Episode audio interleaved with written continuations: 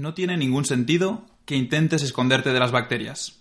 Si tienes buena salud y eres medianamente limpio, tendrás un rebaño de unos mil billones de bacterias pastando en las llanuras de tu carne. Mírate la mano. Ahí hay unas 100.000 bacterias por cada centímetro cuadrado de tu piel. Sin las bacterias no podríamos sobrevivir un solo día. Procesan nuestros desechos y hacen que vuelvan a ser utilizables. Sin ellas, nada se pudriría. Purifican nuestra agua, mantienen productivos nuestros suelos, y menos mal que lo hacen, porque ningún organismo mayor podría sobrevivir sin el nitrógeno que le pasan.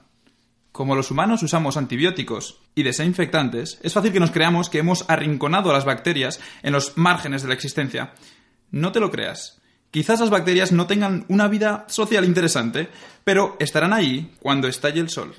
Las bacterias, nunca lo olvides, se pasaron miles de millones de años sin nosotros. Este es su planeta, y nosotros estamos en él solo porque nos permiten estar.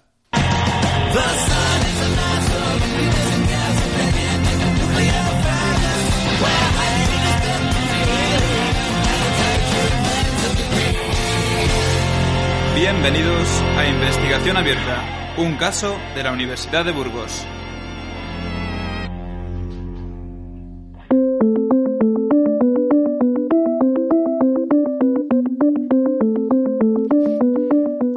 Nos espera un viaje alucinante, en el que las vidas de los aquí presentes pueden correr grandes peligros. Dentro de poco sabréis a qué me refiero, pero antes, y por si acaso estas están siendo mis últimas palabras, os recomiendo mucho el siguiente libro. Apuntad. Una breve historia de casi todo, de Bill Bryson. ¿Por qué? Pues porque cuenta lo que sabemos de este mundo en el que vivimos de una forma muy muy curiosa. De ahí era el texto con el que he empezado, donde explica que las bacterias son esenciales para la vida, aunque también pueden ser malas para nosotros. Las bacterias peligrosas en alimentos es una de las cuestiones que investiga nuestro invitado de hoy, Jordi Rovira, profesor e investigador de tecnología de los alimentos. Hola Jordi, ¿qué tal estás? Buenas tardes. ¿Bien? ¿Cómo estáis vosotros? Ya muy bien.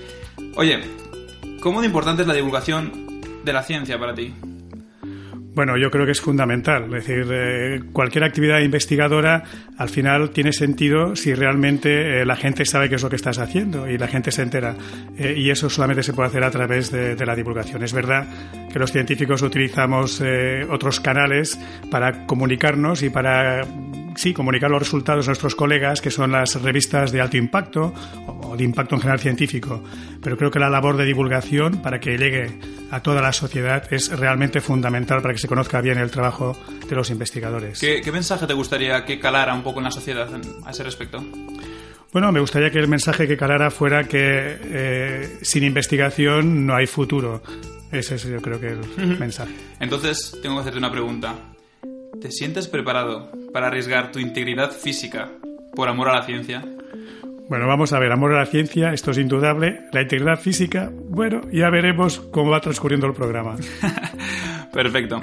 Tenemos que aclarar una cosa que yo creo que es de rigor, que es que esta entrevista es un poco diferente, en el sentido de que Jordi, además de investigador, también es responsable de la unidad de cultura científica y por tanto trabajamos juntos, que es donde yo trabajo, ¿no? Y nos conocemos un poco. Jordi, ya sabes que donde hay confianza, da asco. Así que voy a abusar un poco de esa confianza para proponerte algo que no le propondría a cualquiera. Estoy buscando a alguien para compartir una aventura. Una aventura. En concreto, una expedición por el bien de la divulgación científica. Con la pequeña contrapartida de que podría ser mortal, ¿vale? Lo que te propongo es lo siguiente. Sé que tu investigación tiene mucho que ver con el mundo de lo muy pequeño y creo que lo mejor para transmitirlo sería desde dentro. Así que he movido unos hilos y no me preguntes cómo, pero he conseguido un rayo menguante, con el que podemos hacernos tan pequeños como una bacteria. ¿Estás dispuesto a embarcarte conmigo en esta locura por el bien de la ciencia? Vamos a intentarlo, vamos a intentarlo. Perfecto. Pues nada, ¿me firmas aquí esta descarga de responsabilidades, por favor? Y Ahí estamos. Genial. Y ponte al frente, junto a mí, del rayo menguante. Confiamos en que nuestro técnico Fabián nos traerá después de vuelta. Y a continuación, activo el rayo menguante y allá vamos.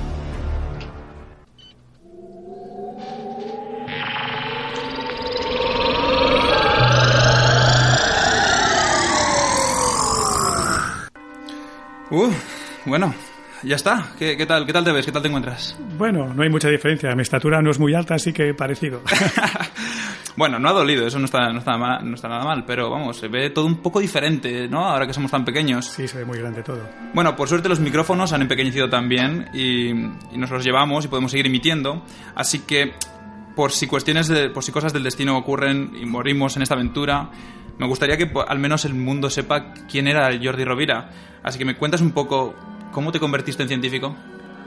Bueno, desde ya muy pequeño me gustaba la, la biología. Fui, vamos, eh, digamos que precoz en este, en este campo, porque ya pues desde en aquella época la- yo, hice, yo hice la EGB, como hice el libro, pues en octavo ya, primero de BUP, ya tenía interés por la biología y después fui a estudiar biología a la Universidad de Navarra. Allí eh, después hice el doctorado en biología celular y molecular y fui contratado por Campofrío y es cuando me vine a Burgos. Estuve Ujú. cuatro años en Campofrío, trabajando también en, ya en temas de microbiología y después ya pues al área de tecnología de los alimentos en la Universidad de Burgos hasta ahora. ¿Y cuál ha sido tu trayectoria un poco aquí en la Universidad de Burgos? Bueno, en la universidad, como te dije, entré eh, en el año 92-93 siendo profesor asociado, estaba yo trabajando en, en, en Campofrío y a partir del año ¿no? del curso 93-94 pues eh, ya pues me quedé en la universidad como profesor titular primero interino y después ya en el año 97 como profesor titular hasta, hasta la fecha. Es verdad que hace ya cuatro años y medio que estoy acre- acreditado para catedrático y esperando pues la oportunidad para pues eso para seguir avanzando. Ujú. Bueno, has sido también vicerrector de investigación. Sí, eh, bueno, he sido director de la OTRI, Director de la, OTRI. después eh, vicerrector de investigación, secretario del Departamento de Biotecnología y Ciencia de los Alimentos y actualmente, pues como comentabas, el delegado del rector para la comunicación, la divulgación de la investigación y el fundraising. Toma ya. Nada más, nada menos. Ah, también tengo constancia de que has participado en varios proyectos europeos, en congresos, en libros. Has publicado al menos, que yo sepa, 77 artículos en revistas científicas Sí. Y de cierto vamos, de prestigio. y, y bueno, y te dedicas a la tecnología de los alimentos. Cuando yo oigo tecnología, lo que me viene de primeras es móviles, es eh, ordenadores. ¿En qué consiste lo de la tecnología pero de los alimentos? Bueno, es todo lo que tiene que ver con el, realmente con el procesado, ¿no? El- el- la, la fabricación de los alimentos. Es decir, eh, como una materia prima la transformamos a través de una serie de equipos, operaciones, que llamamos operaciones unitarias, operaciones básicas, y se va transformando hasta conseguir un alimento que después es consumido eh, bueno, pues por, por el consumidor, valga la redundancia. Es decir, todo el proceso de elaboración eh, pues tiene que ver con tecnología de alimentos, tiene que ver también todo el proceso, por lo tanto, de conservación de esos alimentos, y ahí en la conservación es donde interviene uno de los factores, pues la conservación microbiológica, y es donde yo más o menos me siento más cómodo. Entonces tenemos temas de conservación, de también el, el tema de la comida funcional, ¿no? Y la seguridad alimentaria. También, efectivamente, es otra de las áreas que nosotros tratamos también es eh, un poco pues la modificación de las formulaciones para obtener alimentos que sean funcionales y por lo tanto para tener una, una función específica en, en- en el organismo, ¿no? a mayores de lo que es la pura nutrición y la fisiología, fu- fundamos, ¿no? normal. Oye, no sé si te has dado cuenta, pero así paseando, paseando por este mundo de lo enano, de lo, mi- de lo bueno, más que enano, micro. de lo micro, no sé si te has fijado, pero mira, allá a lo lejos hay como un puñado de bacterias, no sé, a ver. Vamos a acercarnos un poquito. Bueno, son muchísimas, están como, juraría... eh, a ver, esto es muy raro, pero juraría que están montando un concierto. Vamos, espera un segundo, vamos a acercarnos. Parece, parece que están a punto de empezar. No tengo núcleo, mi ADN está libre en el citosol, no tengo casi orgánulos. Qué descontrol, no es broma, pero tengo ribosomas que fabrican proteínas, esa es mi rutina. Tengo flagelos, que son como largos pelos que uso para moverme y si he de protegerme de este mundo duro y cruel, no dudo en utilizar mi pared celular, pipa, pipa, mi pared celular. Y no me mires mal, pues yo quiero ser tu amiga, aunque a veces te cause dolores de barriga. Soy una bacteria, soy una bacteria. Yo ayudo a digerir, producir tus excrementos y tú a cambio me das protección y alimento. Soy una bacteria, soy una bacteria. Y es que yo soy esa bacteria que vive en tu intestino. Formo parte de tu población microbiana normal. Más día y noche obsesionada con cosas del destino. Tengo miedo de ser expulsada por fecal. Madre mía, tú, qué fiesta tienen aquí montada. Sí, la verdad. ¿Qué te ha parecido, madre? Bueno, una canción eh, interesante, por lo menos. Desconocida por mí, vamos. La Sí, sí, sí, no, esto ya... Vamos, es que, claro, como no nos bajamos a estos niveles a escuchar música, pues no nos enteramos de lo que está pasando aquí, pero vaya, vaya cantautores tienen las bacterias. Oye, pues vamos a alejarnos un poco y... Oye, eh, a ver, está bien la canción y la letra muy curiosa, pero también es un poco machacona, ¿eh? Voy a pedirle a nuestro técnico un poquito de música tranquila para poder seguir hablando tranquilamente mientras seguimos dando un paseo por este micromundo. Fabián, ¿nos oyes? Ponnos de fondo una canción agradable, por favor. Ay, así da gusto. Genial.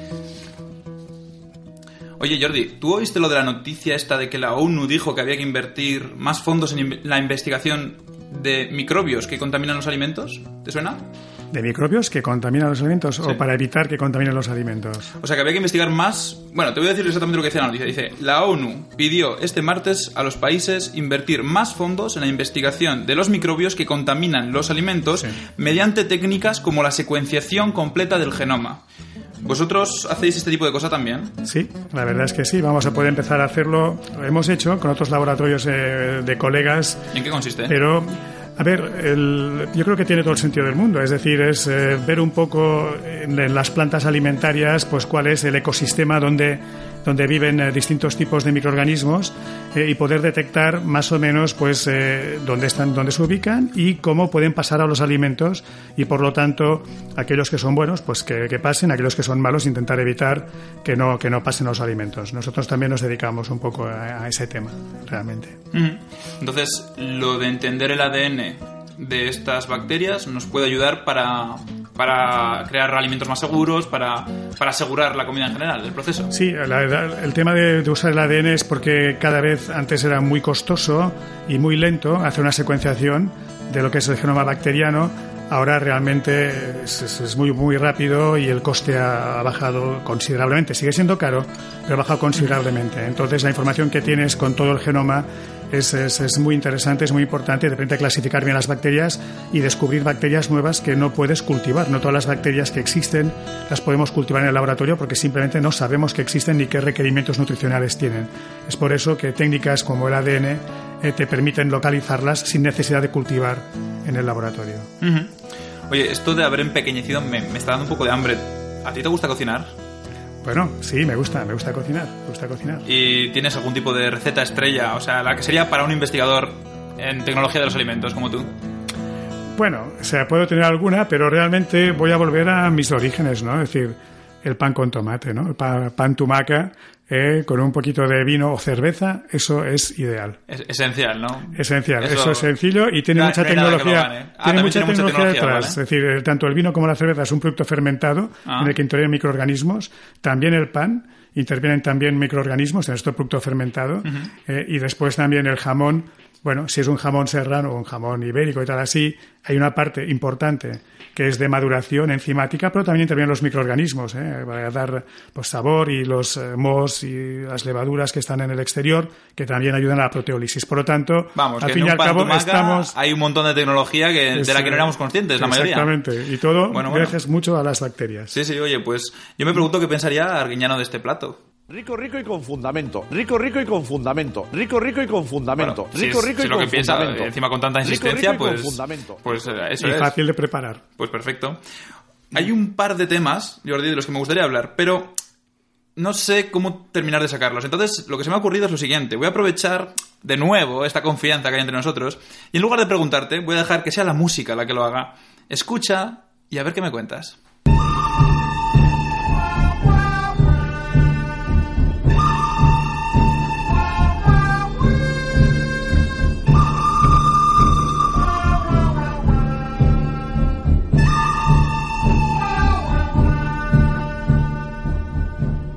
Entonces, ¿qué te sugiere esto? Bueno, esta es la banda sonora de una de mis películas favoritas, es El bueno, el feo y el malo. ¿Y por qué se te ocurre que he podido ponerlo? Pues porque yo siempre suelo utilizar esta, esta película o el título de esa película para explicar a mis alumnos un poco el papel de las bacterias, ¿verdad? Que decir, las bacterias pueden ser buenas, pueden ser feas y pueden ser malas. Entonces me, me viene, eh, pues digamos, a- ¿Qué- al qué- hilo para poder explicar un poco y introducir el mundo de la microbiología. ¿Qué ejemplos hay de cada una y cómo, qué diferencias Sí, tienen? las bacterias, las buenas son las bacterias, como comentábamos antes en la receta, aquellas bacterias que son capaces de transformar un alimento a partir de una materia prima, es decir, de trozos de carne, convertirlo en un, en un chorizo, en un salchichón, eh, o de harina con agua, pues convertirla en pan o bueno, pues un mosto, convertirlo pues en una cerveza estupenda, ¿no? Eh, por efecto eh, microbiano, ¿vale?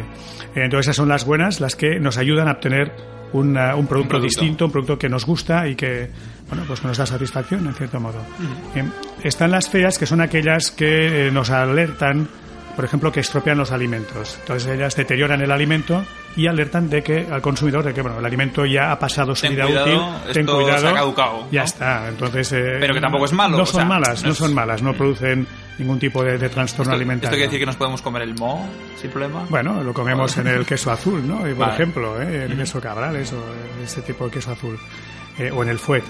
Bueno, y después están las bacterias, esas que llamamos bacterias malas, que sí que son las que tenemos que tener cuidado, que son las menos, pero que son las más oídas, ¿no? Y que son, por ejemplo, yo que sé, pues salmonella, eh, campylobacter, listeria, dentro del mundo de los alimentos, el clostridium, eh, etcétera. Eso estamos escuchando por ahí ahora. Muy bien. ¿Y qué me cuentas si te pongo lo siguiente?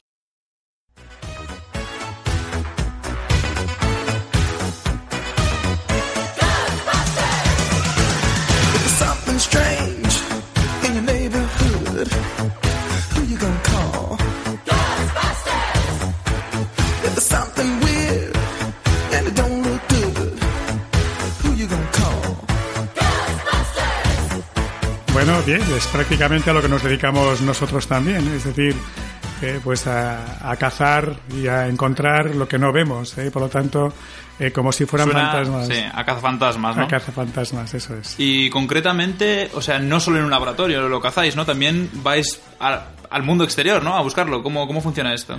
Sí, a ver, nosotros, como te decía antes, nosotros nos dedicamos un poco a la microbiología desde hace unos años ya, a la microbiología ambiental y por lo tanto eh, vamos a plantas alimentarias y entonces muestreamos, pues bueno, pues suelos, paredes, Sí, superficies. a fábricas que hacen comida. Alimentos, sí. sí. Y a partir de ahí intentamos identificar un poco en la línea que decías tú de, ese, de esa noticia de la, de la ONU, de, en fin, para identificar los microorganismos que ponen esa planta alimentaria y ver un poco pues eh, Las- cuál puede ser su origen y cuál, es decir, cómo, Y métodos para, para Claro, para el- clasificarlos, uno de ellos la secuenciación que decíamos Si son antes. malos, eliminarlos, imagino. Claro, claro, sí, sí, intentar buscar barreras para que no pasen a los alimentos y por lo tanto tenerlos controlados. Además de en fábricas, eh, habéis hecho estudios en aeropuertos, tengo entendido.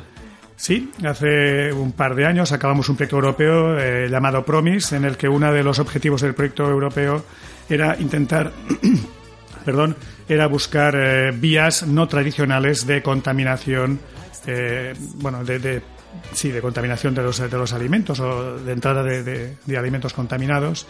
Eh, y por lo tanto, en ese, en ese proyecto estuvimos muestreando los alimentos que son requisados en las maletas de los viajeros en un aeropuerto, en concreto en el aeropuerto de Bilbao. ¿Y qué tal? ¿Encontrasteis cosas terribles o no? Bueno, encontramos alimentos curiosos realmente, o sea, alimentos muy curiosos. Por ejemplo. Eh, pues por ejemplo, pues eh, tipo de ratas, eh, un Ratas. sí, Para una comer. especie de rata, pues sí, bueno, pues de un país africano, eh, pues también una especie de eh, bueno, pues de roedor también grande eh, que, que usan en Ecuador, que también pues para que, bueno, es como si fuera un lechazo aquí, eh, que también comen. Eh, bueno, o sea, alimentos, pues, pues, eso, pues patas de, de ave que venían de China, etcétera. Es decir, alimentos un tanto curiosos. Y la verdad es que, a pesar de eso, es verdad que había algunos alimentos que están contaminados, pero tampoco era excesivo la contaminación que, que se trae realmente. Ujú. Habéis trabajado también con productos típicos, ¿no? Como la morcilla de Burgos, que es eh, pues una seña de identidad aquí de esta ciudad. ¿Qué, ¿En qué sentido habéis trabajado con este tipo de productos? Bueno, esa es una de las partes que, que también tiene que ver con la tecnología de alimentos. Empezamos un poco eh, un estudio de caracterización de la morcilla de Burgos. Esto ese fue el primero de los eh, primeros estudios que hicimos eh, cuando llegué a la, a la Facultad de Tecnología de Alimentos y el objetivo era pues ver un poco las distintas variedades de morcilla de Burgos que podíamos tener en la provincia de Burgos con el objetivo de intentar una protección de ese producto en una IGP, una indicación geográfica protegida de ese producto. O sea, para poder eh, decir es distinto de otros muchos y, es- Claro, y o tiene sea, estas peculiaridades, ¿no? Efectivamente, proteger un poco el origen. Es decir, es una morcilla de Burgos, vale, y esa es distinta de otro tipo de, de morcillas. Estuvimos viendo un poco los tipos de morcilla que había eh, en- a lo largo de la provincia de Burgos eh, y ahí entramos también en la conservación de esa morcilla de Burgos y en la caracterización microbiológica. Y por lo tanto, las bacterias, digamos, que pueden ser alterantes, eh, que puede alterarse la morcilla de Burgos y acortar su vida útil, intentar alargar esa vida útil, eh, pues controlando esa- esas bacterias. Oye, hablando de bacterias, mira, mira esta, esta simpática, esta, esta simpática bacteria que se está acercando a nosotros, ¿esta será de, las buenas o, de las malas? Espera, ¿qué, está haciendo? Ah, parece como que se está queriendo dividir o dice algo. Va- vamos a escuchar con atención, que esto de que hable sin boca cuesta entender. Bacteria, una empieza la misión. Bacteria, luego pasamos a ser dos. Bacteria, de dos salen otras dos. Bacteria, nuestras fuerzas van a más. Bacteria, si crecemos sin parar. Bacteria, poco tendremos que esperar. Bacteria, nuestro plan marcha está. Bacteria, el mundo vamos a conquistar. Estas son de las malas, Jordi. Vamos a correr, corre, por favor, vamos, vamos. Nos están persiguiendo. Se están multiplicando exponencialmente. Y el crecimiento exponencial es mucho crecimiento exponencial. Toma, Jordi, he traído pistolas láser. Dispara. Bueno, tra- tranquilo, Jordi, tampoco te pases. Fabián, vuelve a hacernos grandes con el rayo menguante, por favor. Pero ponlo en modo creciente, por favor.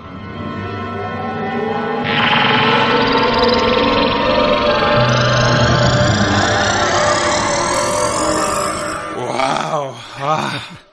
Macho, esto de estar a punto de ser matado por unas bacterias, no sé si es increíble o un poco patético. Bueno, eso es lo que a veces pasa. Hay bacterias que. Bueno, que- a veces que- pasa, ¿no? Esto- este tipo de cosas pasa todos los días en el laboratorio. sí, pero hay que decir ¿Matas una o te vez matan? más, hay que decir una vez más que son mayoritaria, son mayoritaria, mayoría las bacterias buenas Vale, vale. que Hemos hacen algo bueno por nosotros, con como has dicho al principio, Sí. en el texto que has sido al principio del programa, que las malas, que son las que tienen mala fama. Vale, vale, menos mal.